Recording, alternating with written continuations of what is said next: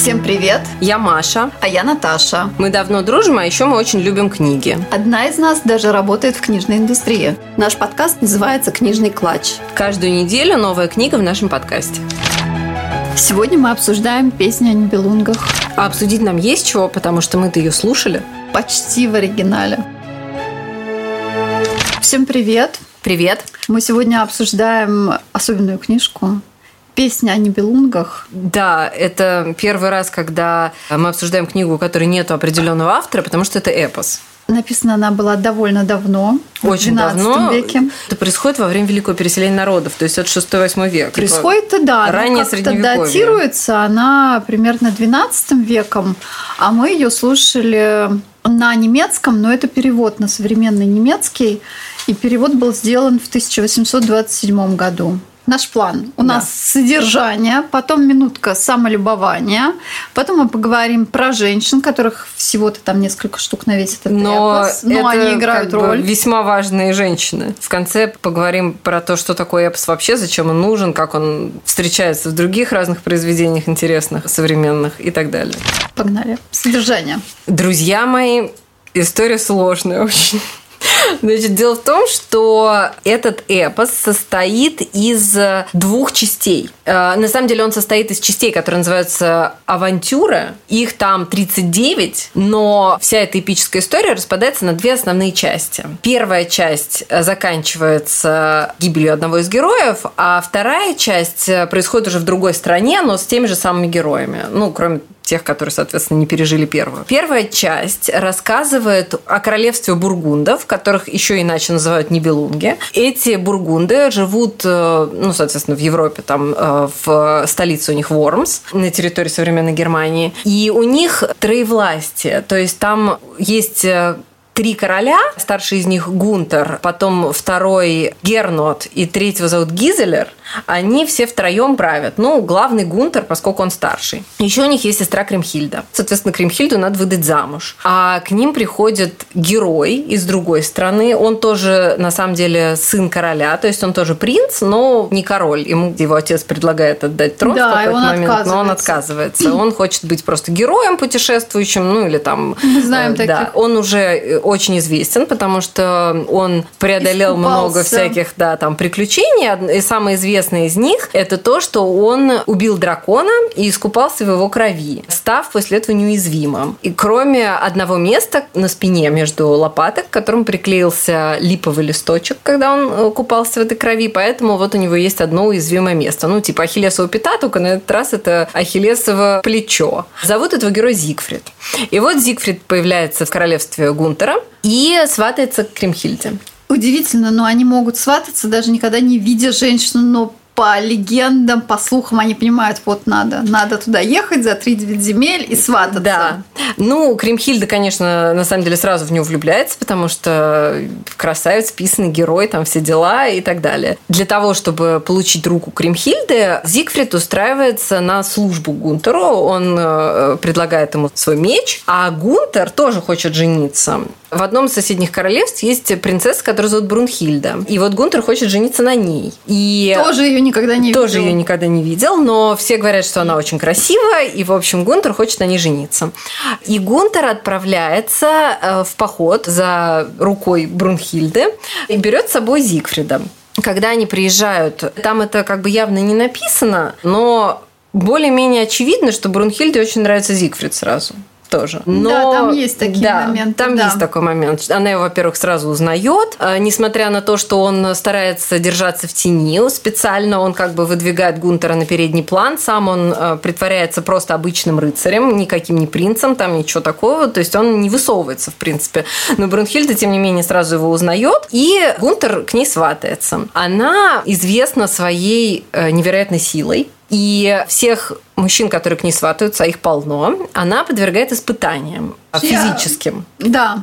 Она их которые, просто убивает. да, почти которые что. они должны преодолеть, иначе она их убьет. Ну, соответственно, Гунтер эти испытания преодолеть не может, поэтому он просит Зигфрида выступить вместо себя. А у Зигфрида, помимо того, что он неуязвим, есть еще одна штука, у него есть шапочка-невидимочка.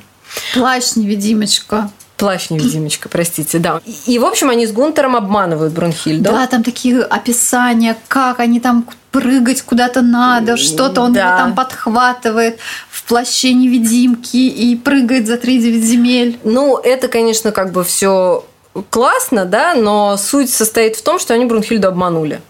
Вот. Они ее обманули не только там, они ее да, обманули и потом еще раз, да. Ну, в общем, вот они ее обманом а, убеждают, что Гунтер прошел все три испытания, которые она ему дает, и таким образом он получает право на ней жениться. И он ее увозит к себе в страну Нибелунгов. И тут первая брачная ночь. Да, ну после этого происходит свадьба, причем двойная свадьба, поскольку Зигфрид послужил Гунтеру хорошо, он, соответственно, соглашается отдать Кримхильду ему в жены, а сам женится на Брунхильде. Происходит двойная свадьба, и происходит первая брачная ночь между супругами. Ну, у Зигфрида с Кримхильдой все, видимо, огненно происходит, все замечательно. А у Брунхильды с Гунтером происходит проблемка, которая состоит в том, что Брунхильда говорит, что она его слишком плохо знает, и она еще не хочет становиться его женой вот в физическом смысле, то есть она хочет немножко подождать с этим. И когда Гунтер, несмотря на это, тем не менее, пытается ей овладеть, она, это просто вот мой любимый момент во всем эпосе, она снимает свой пояс, связывает его по рукам и ногам и вешает на стену, на гвоздик. Поступайте так же, когда у вас будет проблема. Вот. Так что, короче, Гунтер висит э, до стене всю ночь. К утру он просит ее слезно, чтобы она его сняла, не позорила. Она так и быть его снимает. И говорит, ну что, выучил урок? До свидули. Значит, Гунтер уходит ни с чем. После чего он опять же обращается к Зигфриду и просит Зигфрида ему помочь. Причем там очень интересный момент. Он ему говорит, ты мне помоги ее, ну как бы одолеть, но ты можешь ее убить, но ты не должен заниматься с ней сексом. Убить можно, Да, это, ну мы уже поняли по этой книжке, что убить можно. а невинности лишить нельзя. И, в общем, Зигфрид это делает. Он опять надевает свой плащ-невидимку, он одолевает Брунхильду, предоставляя таким образом своему королю возможность, э, наконец, лишить ее невинности. А вместе с невинностью она теряет свою вот эту богатырскую силу и становится обычной женщиной. При этом Зигфрид делает очень глупую вещь. Он берет трофеи. Он забирает у Брунхильды золотое колечко и пояс. После этого он делает еще более глупую вещь. Он рассказывает всю эту историю своей жене Кримхильде. И отдает ей трофеи. Да, и отдает ей трофеи. А причем, как бы Кримхильду это все вообще не сильно парит, то, что он там, э, значит, развлекался с другой женщиной. Но она, видимо, она знает, что он не занимался с ней сексом, поэтому она не ревнует. Но, тем не менее, трофей она принимает в качестве подарка и как бы запоминает всю эту историю. Дальше они живут все вместе, все хорошо, у них рождаются сыновья у обеих. У Кримхильды рождается сын, которого она называет Гунтером. У Брунхильды рождается сын, которого она называет Зигфридом. Все хорошо, замечательно. Подожди, нет, они же уехали, и потом они их вызывают к себе. Да, я что-то это пропустила. Когда слушаешь одно и то же 12 часов, тяжело. Они разъехались. Зигфрид с Кримхильдой уехали к себе и жили там долго. А потом Брунхильда говорит своему мужу, ну, дорогой, у тебя же есть вассал, который тебе должен. Почему он нам не служит? Пригласим их назад. И она их приглашает назад, А, и ну они вот. таки приезжают. Ну, там это так скомкано, потому что это кажется неважным, но вообще там прошло лет 10 между этими событиями. Ну, лет 10-то вряд ли могло пройти, потому что потом там... Потом, Иначе а, они просто бессмертные все. Они бессмертные, вот да-да. Ну, в общем, короче, они возвращаются, и тут происходит э, ссора двух королев. Происходит она таким образом, что они идут обе в церковь в Вормсе и начинают спорить между собой. А, Одна из них должна пройти первой. И Брунхильда, естественно, считает, что поскольку она королева, первая должна пройти она. А Кримхильда, поскольку она жена Зигфрида и принцесса, и жена короля, считает, что первая должна пройти она. И вот они начинают друг с другом спорить, и в пылу ссоры Кримхильда произносит ужасные слова. Она говорит о том, что и вообще первую ночь с тобой провел мой муж, а не твой. И в доказательство показывает трофеи. И дальше понеслась. И понеслась. Все, короче. Ну, в общем... э, Но Брунхильда, на самом деле, ее тоже обижает, унижает. То есть Ну, они там не да, просто так. Да, нет, это. это, конечно, то есть, э, естественно, ссора как бы не, не просто там слово за слово, в общем, они обе наговорили друг другу всяких гадостей, но заканчивается тем, что Кримхильда произносит вот эти слова. Брунхильда начинает стенать, плакать и переживать. Они расходятся, король пытается утешить свою жену, Зигфрид Свою жену не пытается, кстати, утешить, а бьет ее наказывает. Мужчины пытаются эту ситуацию как-то сгладить, особенно Зигфрид. Он вообще считает, что этому не надо придавать значение, этот бабский треп, давайте вот это все забудем. А Брунхильда не может это забыть. Она плачет, страдает и переживает. И ее видит ее верный вассал. Это тоже одна из ключевых фигур в эпосе. Его зовут Хаген. Возможно, это ее любовник. Я вот не до конца понимаю, почему он так. Ну, потому что его королева расстроена. Он должен ей помочь. Хаген – это рыцарь, его зовут Хаген фон Тронье. Он хочет утешить свою королеву, спрашивает, что ему сделать. Королева говорит, что единственное, что ее может утешить, это смерть Зигфрида. Ну и, соответственно, он вынужден эту просьбу выполнить. Э, там, кстати, сказано, что он не испытывает никаких э, враждебных чувств к Зигфриду на самом деле. Он, как бы, в принципе, относится к Зигфриду вполне неплохо, но поскольку он ее вассал, он обязан выполнять то, что она говорит. Дальше происходит обман. Они собираются на войну. Да, но это, но это не настоящая война. война да. То есть просто... Зигфриду сообщают, что бургунды идут э, на войну. И он приходит к Кримхильде Хаген и говорит, что вот сейчас будет война, он должен защитить Зигфрида и просит ее указать место, где Зигфрид уязвим, нашить ему крестик на одежду, чтобы Хаген мог его защитить. И Кримхильда это делает. Таким образом, дав Хагену возможность Зигфрида убить. Рыцари собираются на эту якобы войну. Ну, в тот момент, когда они собираются, выясняется, что войны на самом деле никакой нету. Но поскольку они уже типа собрались, доспехи надели, надо же куда-то пойти, и они решают отправиться на охоту. И во время этой охоты в удачный момент Хаген убивает Зигфрида труп Зигфрида возвращается в Вормс, э, Кримхильда безутешна, ее братья, в принципе, они все знали о том, что это произойдет, они как получается, да, они как-то э, не против этого плана, но и не за. То есть получается, что они как бы знают о том, что это убийство произойдет, но они не давали на него санкции, вот так скажем. Хаген действует в интересах королевы. Ну, естественно, Кримхильда, когда ей приносят труп ее любимого мужа, она, во-первых, Хаген не скрывает, что это он убил, он признается сразу, он говорит, что это он сделал. Но она винит не только Хагена, она винит своих братьев тоже.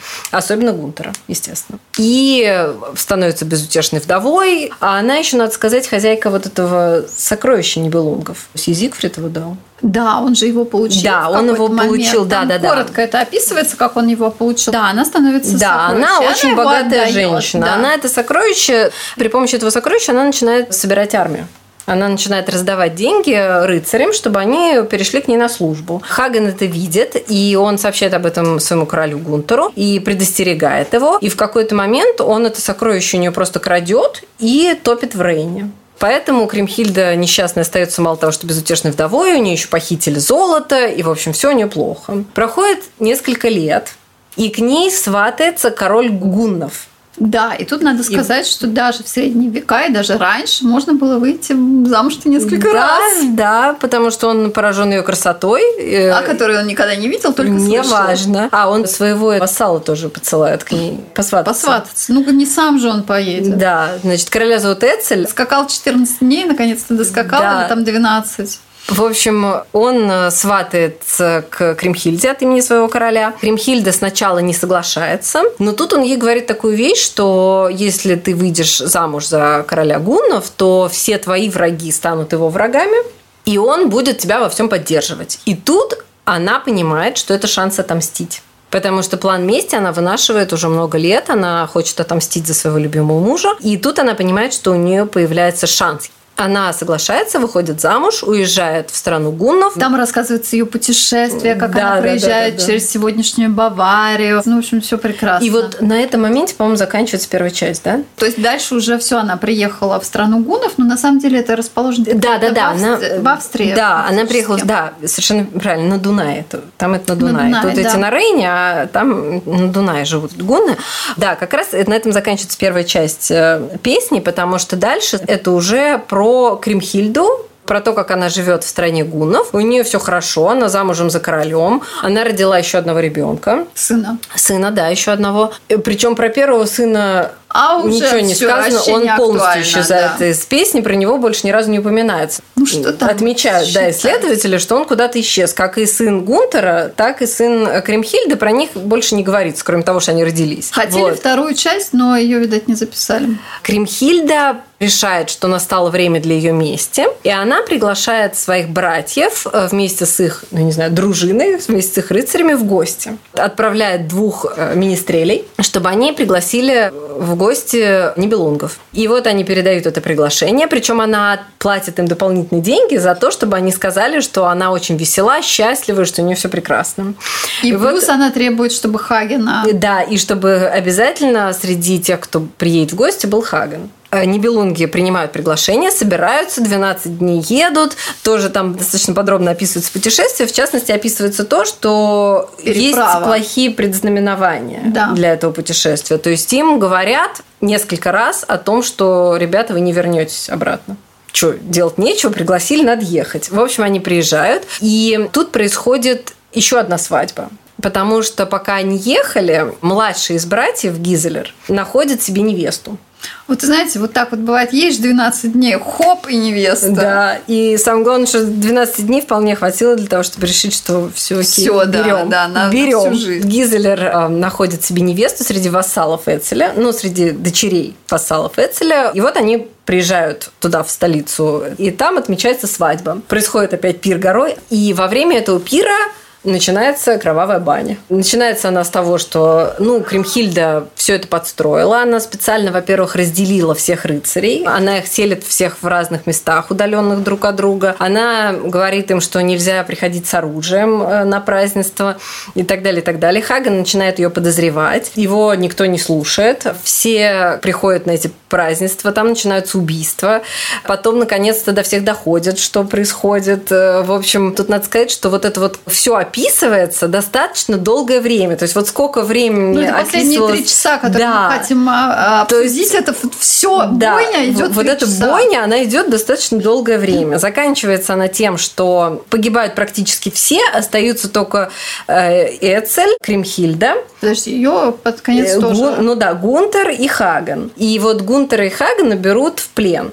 Причем Гизелер и Гернот уже к этому моменту мертвы. Несмотря на то, что Гизелер даже просит Кремхильду, чтобы она его пощадила и говорит, что он не виноват в гибели Зигфрида, она это не слушает и все равно двоих младших братьев она убивает. Ну, велит убить. И вот остается только старший брат и остается Хаген. Она приходит к Хагену и говорит ему, что он должен сказать ей, где находится ее вот это сокровище, которое он топил в Рейне. А он говорит, что единственные люди, которые знают о его местонахождении, это он и Гунтер. И он не откроет эту тайну, пока жив Гунтер. Но она его Вот. И она убивает. Гунтера и приносит Хагену его голову, после чего Хаген говорит, что ну теперь раз остался только один я, то этой тайны ты не узнаешь никогда. И Кремхильда собственноручно отрубает Хагену голову. Сильная женщина, а Очень голову женщина. Это не просто. Нет, не то, чтобы мы просто. пробовали, ну просто... Да, но она отрубает Хагену голову, и один из рыцарей Эцеля Да, и тут начинается да, убивает в феминизм. ответ ее, потому что он говорит, что он не может смириться с тем, что такого великого героя, как Хаген, убила женщина. Поэтому он эту женщину убивает на глазах ее собственного мужа, мужа. который не сильно возражает по этому поводу, однако льет слезы. Песня о Нибелунгах заканчивается гибелью всех Нибелунгов. Теперь минутка самолюбования. Начинаем.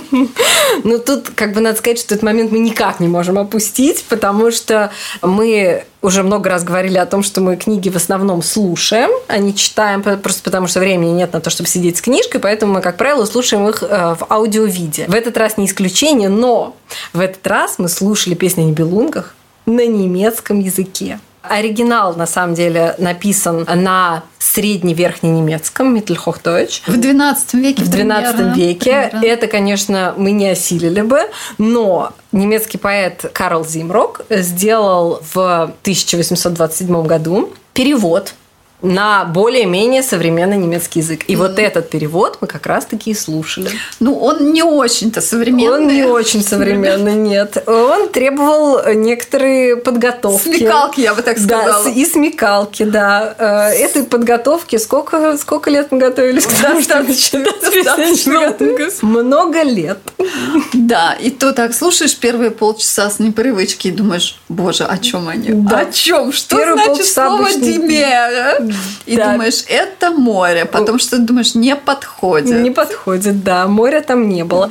А у меня самое недоумение вызвал некий набор звуков, который шел перед именем Хаган. И поскольку Хаган один из ключевых героев, я решила, что надо как-то в этом разобраться. И я разобралась, потому что Хагана зовут Хаган фон Тронье, но почему-то вот в этой средневековой истории, ну, в средневековом этом эпосе и стихах, для рифмы, или, я не знаю, может быть, так было принято, э, вот это фонтрони идет в начале, поэтому его все время называют фонтрони Хаген. Ну и поскольку это совершенно непривычная формулировка, я никак не могла понять, что, как, что за буквы идут перед именем. Что за прилагательное? Да, что за да, какое-то то ли прилагательное, то ли... Ну, в общем, вот это вот фонтрони, которое шло перед именем, оно меня совершенно сбивало с толку, пока я не разобралась. Но я разобралась. Да, еще еще там э, вот эти фразы «Манхайх Гвант», э, «богатая одежда», и никто никогда такой не видел, и тут Тани в белых шелках, и вот это, эти описания, конечно... Да, да, да, там... там... Серьезный, серьезный вызов. Понимаешь, что единственное, что было, это все, что на тебе. Не зря учили, надо сказать. На самом деле, несмотря на то, что это было действительно достаточно сложно слушать, я получила удовольствие. Мне понравилось. Очень красивый немец, красивый. Он там красивый, и там действительно рифма и ритм есть э, у этого стиха. И он на самом деле классно ну, вот, слышится, это очень здорово. Я еще думала о том, что он оказал большое влияние на все остальное немецкую ну, литературу. Ну, подожди, давай немножко о ритме. Э, там же идет профессиональная начитка, там да. кто-то известный читает. Запись была сделана чуть ли не в 91 году. Но там, да, там очень и... хорошо читает э, диктор. Да, там и... аплодисменты он явно читал, то есть в каком-то зале с аудиторией тоже это влияет. Там слышишь, как странички перелистываются. Да, да, да, да. И я вот э, что хотела сказать, ну, когда учили немецкий, мы, например, учили балладу «Перчатка» Шиллера. Я вот. не учила балладу перчатка. Она ничего. прям очень похожа по рифме, очень похожа на песню. Наверное, размер. Да, размер, там. да, да, да, да, да. Хотя она, естественно, написана намного-намного позже. Прям классно, мне очень понравилось. Несмотря на то, что в конце я была несколько в депрессии от всей, всей этой кровавой бани, потому что когда тебе три часа подряд рассказывают, как кровь хлестала реками, я потом такая думаю, надо Джейн Остин послушать, пожалуй, теперь, чтобы утешиться немножко. Итак, женщины. Женщины, ну, две ключевые фигуры в этом. Но тут, э, понимаешь, в чем дело? В любом эпосе практически всегда есть какие-то женщины. Не знаю, там Гвиневера какая-нибудь или там еще кто-то. Тут надо сказать, что в этом эпосе, что меня поразило и что как бы вот важно, мне кажется, что на самом деле вообще вся эта история происходит только потому, что они поссорились именно вот из-за женской ссоры происходит вот это вот эпическое событие, гибель народа, гибель героев Они и так далее. Намекают. Оно, да, то есть как бы женщины на самом деле в этой истории играют, получается, ключевую роль ну, это какой-то такой намек, что женщина деструктивный элемент, хотя Не, это ну, неправда. Ну, подожди, если вернуться вообще к христианской всей этой истории, Я женщина не согласна. всегда играла ключевую деструктивную роль. Но на самом деле это очень важно. То есть это эпос, в котором главная героиня, по сути, женщина. Ну, Кримхильда главная героиня этого эпоса. Ну, ее характер не раскрывается. Это, она как это правда, там. да. То есть там, конечно, говорится очень много о Зигфриде, очень много говорится о Хагане. Тут, кстати, тоже надо сказать важную вещь, что для нас вот, вот эта история, что он обманывает Кримхильду, чтобы она нашила вот этот вот крестик этот, и потом он убивает Зигфрида. Вроде как кажется, с точки зрения современной морали, что это не очень хороший поступок. На самом деле там очень сложно с моралью. Вот уже дальше, да. когда эти последние три часа идут, там мораль сложно переплетена на самом деле она и в первой части. То есть на самом деле Хаген, он герой, заступается за свою королеву. То есть он на самом деле поступает правильно получается, с точки зрения средневековой морали, он не совершает подлость по отношению к Зигфриду, а на самом деле он совершает благородный поступок по отношению к своим сеньорам. Да, поэтому это произведение сохранилось сквозь века, что оно такое запутанное. Да, и потом уже дальше, и в первой части он зовет героем, а во второй части он вообще ключевая фигура и самый главный, самый смелый, самый благородный из всех этих вот, кто там присутствует. То есть он принимает все главные Советует битвы. Да, он призывает э, Нибелунгов не сдаваться, он руководит, по сути дела, всем, всем этим боем. То есть он на самом деле, ну там, самый, самый доблестный воин. Ну, вот там про доблесть часто говорится, да. что да, они все были доблестные, как же так? Вся фишка как раз в том, что никто все время не происходит, убивать, да, все, все время происходит вот этот конфликт между вот э, вассальным подчинением, да, то есть тем, что тебе приказал твой король, и как бы вот долгом по отношению к гостям, по отношению к родственникам и так далее. Дело в том, что, ну, по средневековой морали, если ты что-то даришь человеку, то ты с ним уже связан. И ты не можешь потом, это нарушение вот этих норм, с ним потом вступать в конфликт. Тяжелая была жизнь. Весь конфликт происходит, потому что все друг друга как бы заставляют идти на этот бой, на самом деле они не испытывают друг другу никаких враждебных чувств. В этом и фишка. Что, тем не менее, все, все померли в конце. Черт ли сладит с бабой гневной, это называется как сказал Александр Сергеевич Пушкин. Там немножко все приукрашивается, и в какой-то момент там было 7 тысяч мертвых э, в да, одном помещении. Да, там реки крови просто. Реки. И задумаешься, откуда их столько? Вот как они там, 500 туда, или там одна вышла, и за ней пошли нет, нет. молодые девушки, как минимум сотня. А там еще момент, когда Кремхильда говорит, что она наградит того, кто убьет Хагана. И там собираются, типа, там 200 человек. Она говорит, нет, 200 это мало. 200 человек с Хаганом не справятся. Нужно как минимум типа тысяча. Потом, как они подожгли это помещение, в котором они да, находились, да, да. Хаген. Но никто не умер. Но никто не умер. Хаген сказал, пейте кровь. Да. Они припали краном, откуда еще текла эта кровь. И все хорошо. И выжили, да. И все, выжили. Все, все нормально. Все хорошо, все было. Ну, пока все не умерли, все было хорошо. Я несколько раз вспоминала различные современные какие-то книги, да, ну, в частности, естественно, первая ассоциация, которая, мне кажется, должна возникнуть у каждого человека, который, не знаю, Дойдет хотя бы слышал о песне «Льда и пламени», да. То есть, конечно, вот эта красная свадьба, которая происходит э, в ну, «Игре в «Игре престолов», престолов да, да, в песне «Льда и пламени», конечно, она взята из Нибелунгов, потому что этот средневековый кодекс о том, что ты не можешь нападать на людей, которые преломили с тобой хлеб, да, которые, которых ты пригласил в гости, и какое это жутчайшее нарушение законов гостеприимства, вот она как бы взята отсюда, потому что действительно это ужасное нарушение, то есть это для средневекового человека сражаться с тем, кто у тебя в гостях, это вообще немыслимо.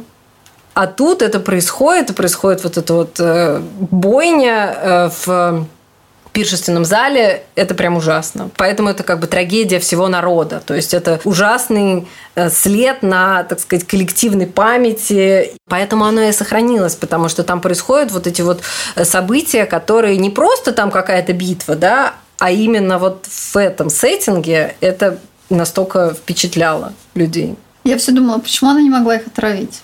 Хороший вопрос. Ну, тихо, мирно. Она вообще могла бы им просто отправить что-нибудь, даже не приглашать. Хороший вопрос. Наверное, она хотела видеть, как они умирают. Да. женщина, злая. Она прям, да, она там прям воплощение зла, получается, Кремхильда. Несмотря под конец, на то, ну, что... Да, под конец. Она изначально... была такая вся прям утонченная, интеллектуальная, и все ее восторгались. Да, несмотря на то, что вначале она как бы и любимая женщина героя, жена, воплощение такой женственности, потом воплощение вот э, женской любви, горя там и так далее. Потом она, конечно, в конце превращается просто в э, дикую ведьму ведьму просто адскую, которую, ну, реально, ее же убивает вот этот вот э, один из рыцарей, потому что она настолько нарушила все правила средневековой морали, и настолько она для них является воплощением зла, что они просто не могут э, выносить то, что она вообще жива. А сокровища Нибелунгов-то, кстати, до сих пор ищут некоторые увлеченные люди. Рейн да. большой, там можно Да, да, да. На дне, на дне Рейна до сих пор есть э, фанатики, которые пытаются все раскопать сокровища Нибелунгов. Ну, пока безуспешно. Это, конечно, очень сильное произведение. Несмотря на то, что оно написано миллион лет назад, несмотря на то, что речь идет о событиях давно прошедших дней, оно реально производит гигантское впечатление. Понимаешь, мне кажется, что вообще, когда изучаешь какой-то иностранный язык вот так вот фундаментально, то недостаточно учить грамматику и лексику. Нужно культуру и историю тоже как бы учить, как вот нас учили, собственно говоря, в Иньязе. И это не зря э, мы читали там песню о Нибелунгах, потому что она на самом деле дает представление об очень многих вещах э, и в современной немецкой культуре. Вот копнула. Ну, просто, да, я считаю, что язык не надо учить в вакууме, язык надо учить вместе с культурой. Слушайте песни о Нибелунгах, а если не песни о Нибелунгах, если вы учите немецкий язык, тогда слушайте «Легенду о короле Артуре» или «Беовульфа», песня о Роланде, песня о моем Сиде. Много всего можно И послушать. прочие эпические истории. Это очень интересно. Спасибо, что послушали до конца. Мы будем очень рады вашим лайкам и звездочкам. А еще подписывайтесь на наш телеграм-канал, который тоже называется «Книжный клатч».